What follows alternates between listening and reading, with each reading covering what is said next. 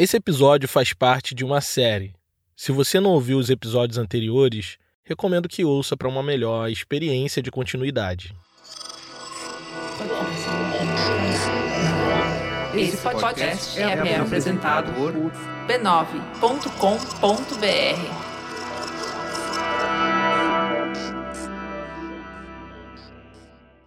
Era impossível não notar aquele monumento de guerra parado como uma pedra ao lado da ilha fiscal. O encoraçado Minas Gerais estava ali desde as 13 horas para se render ao governo federal. Foram longos cinco dias de rebelião dos marinheiros que, depois de uma negociação complicada, chegava ao fim. Durante todos esses dias, os jornais alimentaram suas colunas com depoimentos de oficiais sobreviventes, discursos políticos e o relato em primeira pessoa do deputado José Carlos de Carvalho. Mas faltava ainda uma parte importante dessa história: o relato dos próprios marinheiros. Enquanto Minas Gerais esperava a chegada de um novo comandante, um sujeito de paletó, gravata e chapéu panamá entrava com cuidado dentro do bote que levaria ele para o epicentro dos acontecimentos. Seu nome é Augusto Malta e ele traz consigo uma câmera de folha operada com chapa de metal à base de gelatina, bastante sensível à luz. Seu papel ali é registrar o momento em que um simples marinheiro negro entregaria para um oficial comandante a liderança do maior símbolo de grandeza e orgulho da nação, o encoraçado Minas Gerais. Lá no cais, os curiosos se acotovelavam usando binóculo para saber exatamente o que se passava a bordo dos navios vendidos. O povo do Rio de Janeiro queria saber um pouco mais sobre o homem que manteve a cidade sob a mira de um canhão e o governo de Hermes da Fonseca de joelhos. Eles queriam nomes, histórias, queriam saber como era o rosto do almirante negro. E o Augusto Malta daria isso para eles. Depois de ler o decreto de anistia, João Cândido tirou o lenço vermelho do pescoço e pôs no bolso. Aquele tinha sido o símbolo de sua liderança entre os marinheiros em revolta. Por cinco dias atuou como almirante negro da esquadra reclamante mas com o fim oficial da revolta, talvez tenha pensado que pudesse voltar a ter uma vida comum.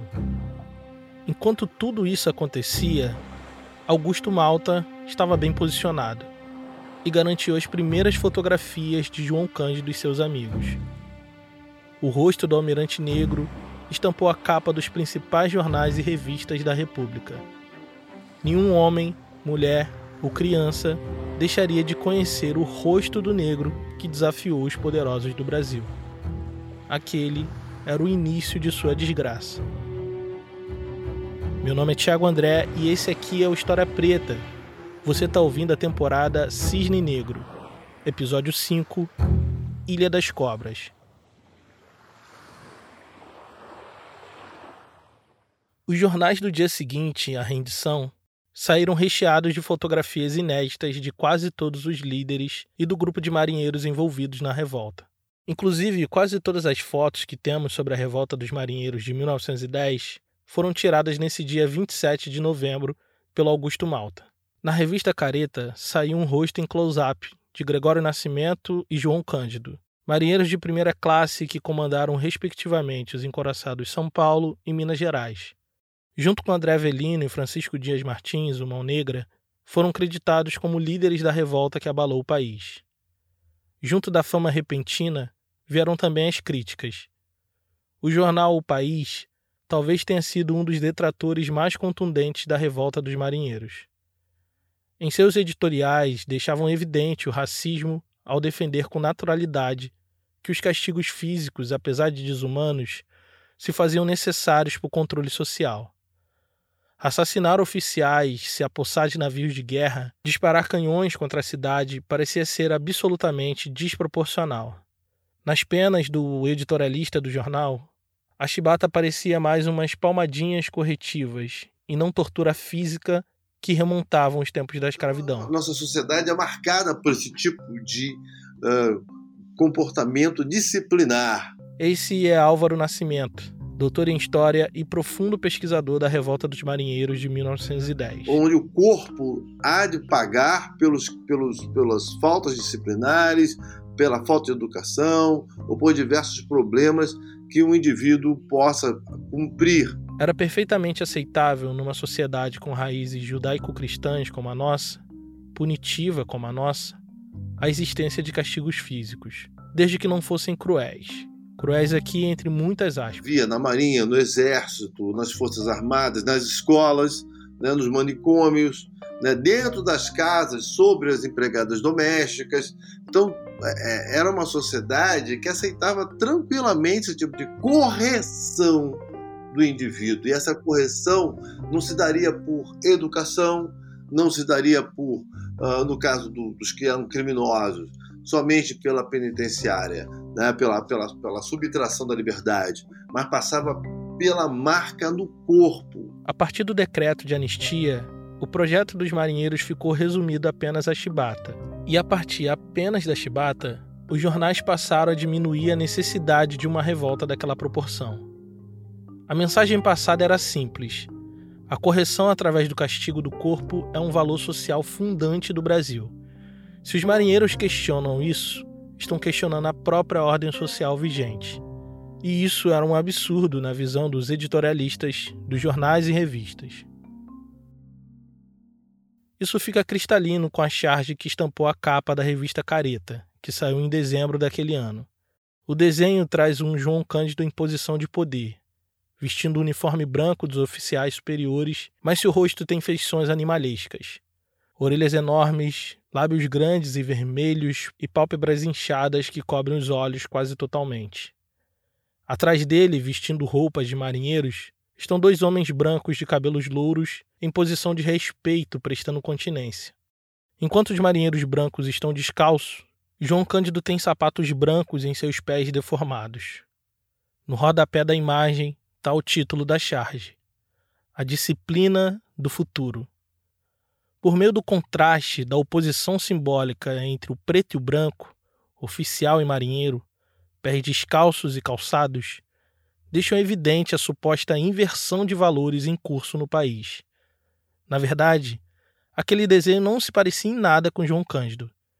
Era só mais uma caricatura de estereótipos raciais construídos ao longo de décadas.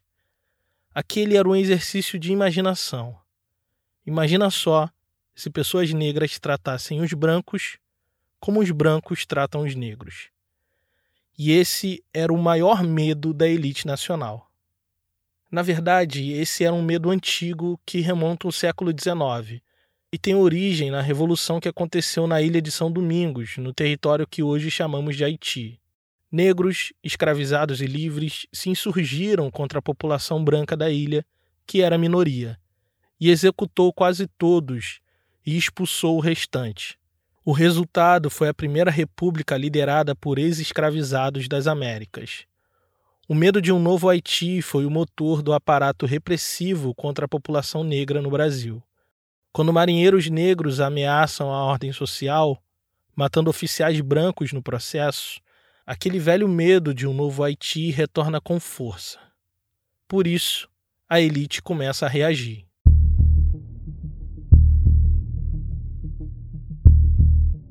No dia seguinte, João Cândido e os mais de dois mil marinheiros voltarão ao trabalho normalmente.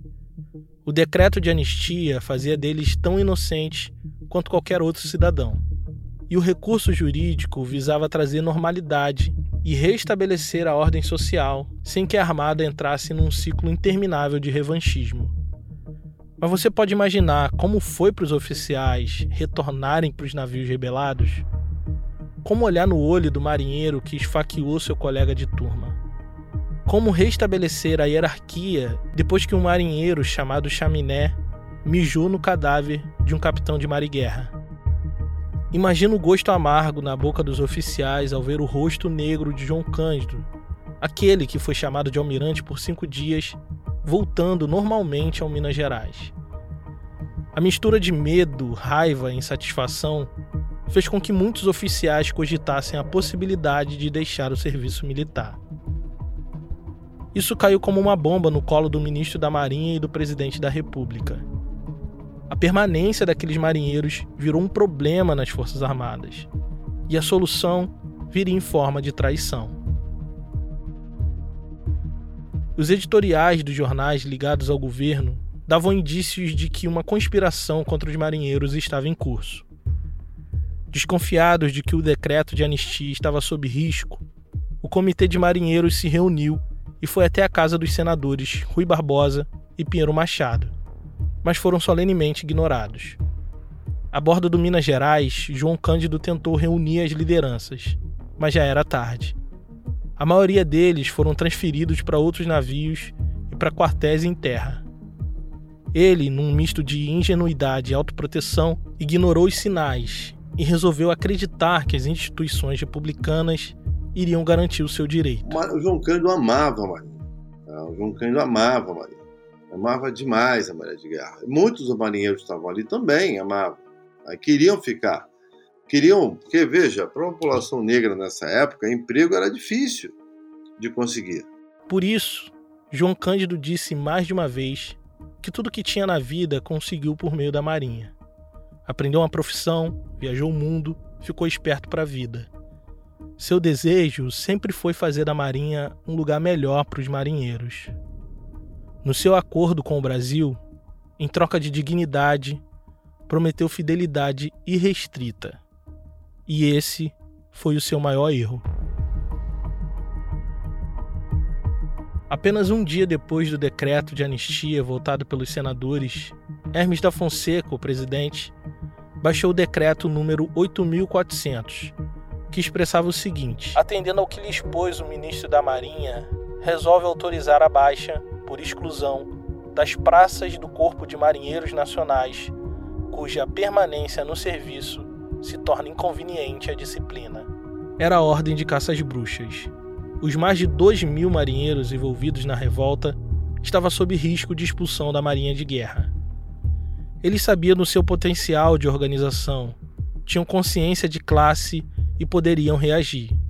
Mas antes do decreto vir a público, os oficiais fizeram sua jogada. Mandaram desarmar os canhões de todos os navios, impossibilitando uma retomada de poder. A exclusão começou a acontecer aos poucos, alcançando centenas de cada vez. João Cândido, Gregório do Nascimento e Mão Negra foram poupados na primeira leva de exclusão. Estavam famosos, expulsar eles de cara poderia chamar atenção para o crime que estava acontecendo. Marinheiros anistiados estavam sendo punidos. O desespero tomou conta das tropas e muitos deles começaram a fugir dos navios, quartéis e até da cidade. Prevendo o pior, André Avelino, um dos líderes do Comitê de Marinheiros, fugiu para o norte do país. Muitos decidiram ficar e resistir à conspiração, dentre eles João Cândido. Vocês pediram muito e acabaram de chegar na nossa loja as camisetas e produtos de João Cândido e a Revolta da Chibata. São estampas exclusivas que ilustram momentos importantes da temporada Cisne Negro. Acesse loja.historiapreta.com.br para garantir a sua. Lembrando que apoiadores recebem um cupom de 10% de desconto em toda a loja. Acesse loja.historiapreta.com.br e vista a nossa história.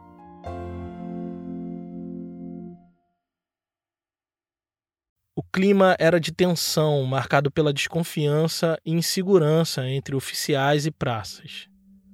O rancor, o medo e a indignação encheu o peito de todos os tripulantes dos navios fundeados na Baía de Guanabara. Parecia que algo estava prestes a acontecer, de cá ou de lá. Corria o boato de que oficiais do exército estavam tramando com os da Marinha de invadir os navios e vingar as mortes do dia 22 de novembro. Do outro lado, corria a notícia de que os marinheiros estavam preparando um novo levante nos navios, mas agora com apoio dos fuzileiros navais. Caso você não saiba, a Marinha do Brasil é subdividida em dois quadros principais: o Corpo da Armada, que opera os navios, e o Corpo de Fuzileiros Navais. Esses últimos eram combatentes de infantaria muito próximo da atividade dos soldados do Exército, mas com uma diferença crucial: eram também homens do mar. A união dos praças desses dois quadros causava um medo profundo nas entranhas da oficialidade. No dia 2 de dezembro, a polícia prendeu oito marinheiros e um soldado fuzileiro naval em uma casa na Rua do Lavradio, sob acusação de estarem conspirando uma nova revolta. No dia 4, foram presos 22 marinheiros que estavam reunidos em uma casa em Piedade, também suspeitos de planejar um levante. O relato policial dizia que estariam envolvidos, além dos navios, os fuzileiros do batalhão naval, sediado no local chamado Ilha das Cobras. Hoje, a Ilha das Cobras abriga o Arsenal de Marinha, o Hospital Central da Marinha e outros quartéis. Fica ali do lado da Ilha Fiscal, na Baía de Guanabara, próximo ao Museu do Amanhã até hoje é sede da Companhia de Polícia do Batalhão Naval e do Presídio da Marinha, criado nos anos 60, servindo de cárcere para os presos políticos da ditadura militar. Foi palco para muitos momentos históricos e serviu de prisão para Joaquim José da Silva Xavier, o Tiradentes. Nesse lugar marcado pela dor, começaria a reação dos subalternos contra a traição dos oficiais.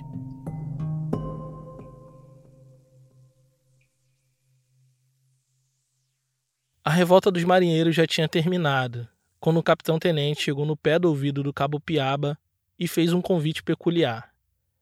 Queria que ele participasse de uma abordagem contra os marinheiros do encoraçado Minas Gerais. Os dois eram fuzileiros navais lotados no batalhão naval da Ilha das Cobras. O cabo Piaba ficou alarmado com o convite do oficial, que garantiu a ele que não estava sozinho. Tinha mais ou menos 100 mil militares do Exército e da Marinha vindos do estado de Minas Gerais e São Paulo, para dar uma lição severa nos marinheiros que tinham assassinado os oficiais no dia 22 de novembro, durante a revolta. Aquele convite do capitão para um cabo tinha sua razão. Piaba, que na verdade se chamava Jesuíno, era um dos praças com mais tempo de batalhão naval, um elo importante entre os oficiais e os soldados. O ataque seria contra os marinheiros, e os oficiais sabiam que precisaria convencer os soldados, de mesma posição hierárquica dos marujos, que aquilo tudo era uma boa ideia. Piaba não deu resposta e foi procurar o seu amigo de batalhão, o soldado Calisto, para dividir aquele boato que estava rolando no quartel. Calisto confirmou a história e relatou que o tenente Radamante, secretário do batalhão, tinha dito para ele que estavam se preparando para invadir o Minas Gerais e degolar os marinheiros que covardemente assassinaram o comandante do navio. E mais, na serralheria ele tinha confirmado que havia um pedido para afiar as espadas que seriam utilizadas na incursão. Esse disse-me-disse -disse foi ganhando volume e se espalhou entre os praças, chegando até os navios. Os oficiais estavam preparando um ataque, mas o cabo Piaba iria tentar impedir. Em conluio com os marinheiros do cruzador Rio Grande do Sul, os soldados do batalhão naval tentaram alertar João Cândido e outros líderes dos marinheiros. Eles mandaram bilhetes escondidos perguntando se devia continuar a revolta de 22 de novembro, já que eles estavam sendo traídos e o decreto de anistia desrespeitado. Então, quem estava em terra sabia que uma revolta só teria sucesso se os dois grandes navios, o Minas Gerais e o São Paulo, tivessem, estavam, estivessem dominados né, pelos marinheiros, que eram os navios mais poderosos do mundo. Mas os bilhetes nunca tiveram resposta. Os marinheiros 22 de novembro, eles preferem acreditar que a situação vai ser resolvida. Né? Eles preferem acreditar na anistia de, que, concedida pelo Senado Federal sabe? Que aquilo vai mudar. Né? Eles ficam quietos. Tá? Eles acabam não se unindo ao movimento que já estava se organizando na Ilha das Cobras. Então o que acontece? É, a Ilha das Cobras, o, o, tanto fuzileiros navais quanto não eram só fuzileiros navais, mas fuzileiros navais e marinheiros que estão na Ilha das Cobras, eles vão se levantar. No dia 9 de dezembro de 1910, mesmo sem resposta dos marinheiros, o cabo Piaba reuniu os soldados do batalhão naval para impedir o possível ataque dos oficiais. Ao toque de corneta, todos os praças do quartel avançaram para o paiol e guarneceram seus armamentos. Alguns deles correram para a estação rádio e coagiram o telegrafista para que enviasse uma mensagem aos marinheiros do Minas e do São Paulo para que aderissem o levante. Telegrafaram também para o Palácio do Catete, sede da presidência, para deixar claro que não era um levante contra o governo, mas sim contra os maus oficiais que estavam tentando sabotar a anistia dos marinheiros e se vingar ao fio da espada. O Catete respondeu, mas não com palavras. Posicionou canhões estrategicamente e começou um cruel bombardeio contra a Ilha das Cobras.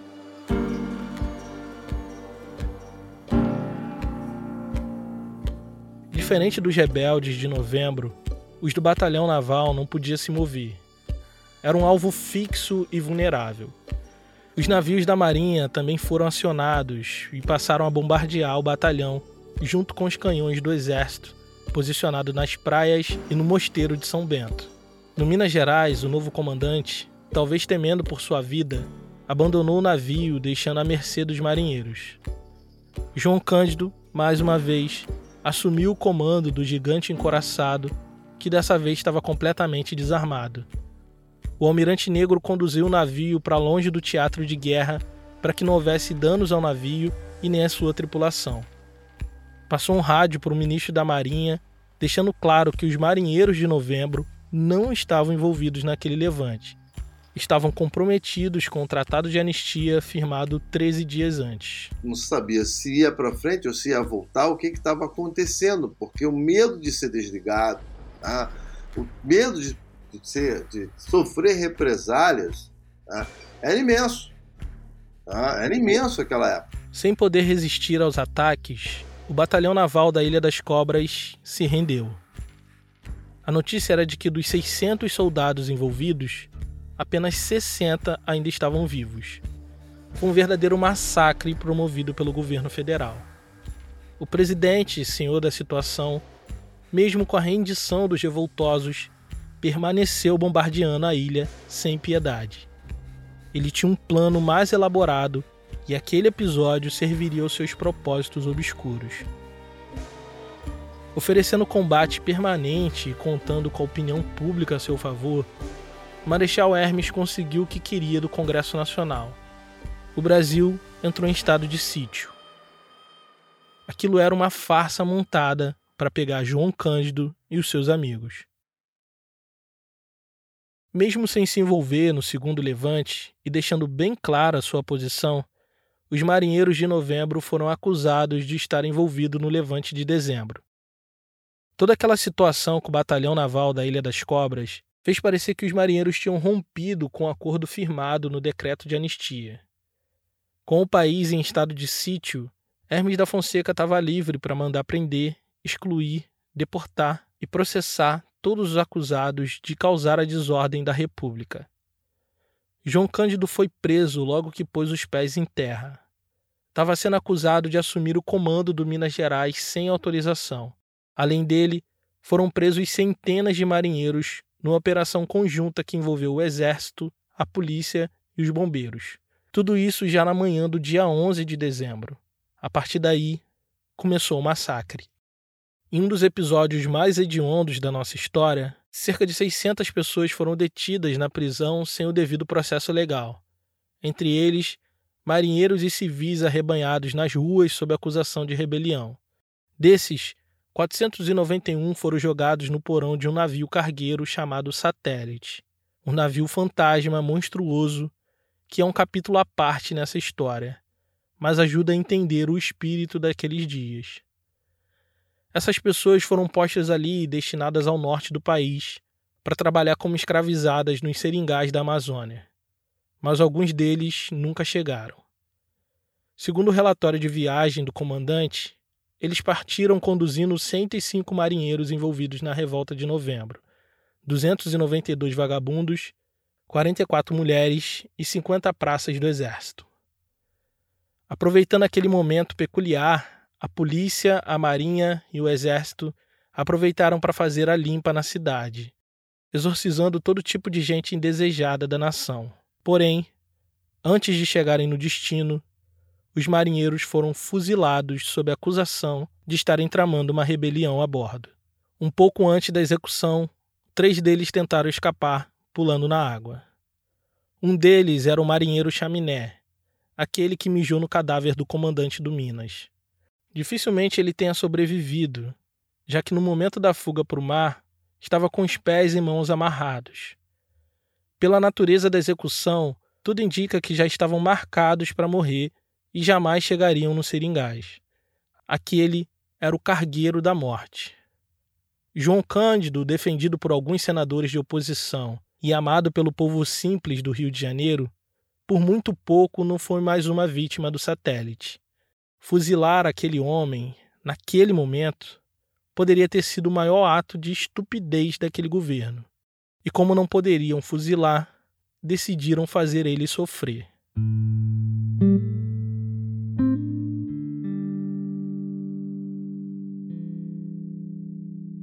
Os cabeças da revolta de novembro foram todos presos no quartel-general do Exército, na Praça da República.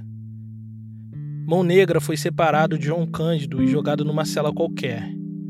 Gregório do Nascimento, do encoraçado São Paulo, foi detido num cubículo úmido e sem iluminação, que mal dava para ficar de pé.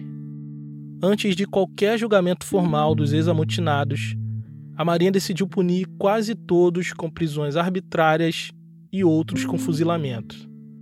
Marcelino Rodrigues, o marinheiro que recebeu as 250 chibatadas, numa entrevista para o jornal Globo, relatou um pouco daqueles dias. Eu mesmo assisti o assassinato do Cabo Medeiros, fuzilado por ordem do Marechal Hermes. Depois, no Realengo, vi tombarem Canuto, Zacarias e Marinho sob a carga do fuzil. João Cândido estava preso no cubículo no primeiro regimento de infantaria do Exército quando descobriu um amigo de infância preso no mesmo lugar. Ele disse que foi detido porque protestava exaltando a revolta dos marinheiros em frente ao Diário de Notícias. De tanto apanhar, esse amigo de João Cândido teve um olho vazado e várias fraturas na costela. Sem um atendimento médico, morreu sozinho naquele calabouço escuro. Talvez nesse momento João Cândido tenha sentido medo. Tantos companheiros já tinham tombado, mas por algum motivo ele ainda permanecia de pé.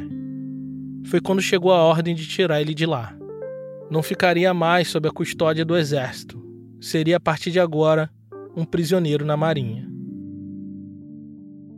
O destino decidiu rir da cara do almirante negro quando ele descobriu que sua nova prisão ficava num buraco feito na rocha no presídio da Ilha das Cobras.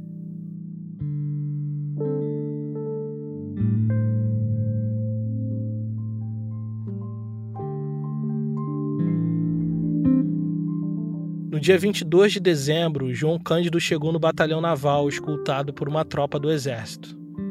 Com ele, havia mais 17 prisioneiros, marinheiros e fuzileiros navais. Do quartel-general da Marinha foi expedido o ofício recomendando que fossem presos numa prisão segura e separados dos demais por serem elementos perigosos. As celas estavam todas superlotadas. Sobrava apenas uma, a de número 5, chamada de prisão solitária. Essa cela era remanescente do período colonial. Ficava encravada nas pedras da ilha como se fosse uma gruta, e por isso não tinha entrada de luz natural e nem circulação de ar. A entrada era fechada com grade e tinha tapume de madeira grossa para impedir que os prisioneiros fossem vistos e ouvidos. Nesse lugar, João Cândido passaria os seus piores dias. A cela era minúscula e minava água por todos os lados. O calor de dezembro no Rio de Janeiro era insuportável ali dentro. A umidade e a pouca circulação de ar fazia daquele lugar a antessala do inferno. Durante aqueles dias foram alimentados apenas com pão velho e água. Iluminados apenas por uma luz fraca de um candeeiro a óleo, João Cândido viu um colega matar a sede bebendo a própria urina. O lugar não tinha banheiro. Eles faziam suas necessidades em um barril, que de tão cheio rolou e sujou de dejetos quase todo o piso da prisão. Sob a desculpa de desinfectar a cela, Os carcereiros jogaram água misturada com cal virgem por debaixo da porta. O calor insuportável fez a água evaporar, restando apenas o cal. A nuvem de poeira foi suspensa no ar aos poucos, entrando com facilidade nos pulmões dos prisioneiros. Sentindo a respiração quente da morte, decidiram ficar quietos, mas o calor era sufocante. Então o silêncio virou gritos de socorro. Era alta madrugada do dia 25 de dezembro quando o carcereiro ouviu os gritos abafados vindos da solitária. A informação chegou no comandante, que estava com a chave da cela, mas não dormia no quartel. Era noite de Natal e ele estava pernoitando no clube naval. Desesperados, os 18 tentaram arrebentar as grades com as próprias mãos. Nuvens de cal suspenderam no ar, silenciosamente sufocando os marinheiros. Na escuridão profunda e úmida, os gemidos foram aos poucos desaparecendo, até se tornar um profundo silêncio. Naquele inferno, o governo jogou 18 brasileiros que acreditaram cegamente na justiça desse país. 18 brasileiros com direitos garantidos pela Constituição e anistiados pelo Senado Federal. 18 brasileiros deixados para morrer. Às 8 da manhã do dia 26 de dezembro, mais de um dia depois do início da agonia, as grades da cela foram abertas. O cheiro de morte invadiu o ar fresco da manhã. Lá dentro, em um dos cantos da cela, estavam empilhados os 16 corpos dos marinheiros que morreram sufocados pelo cal. Do outro, apenas dois sobreviventes. Um deles, João Cândido Felisberto, o almirante negro. Aquele era o primeiro do resto dos seus dias.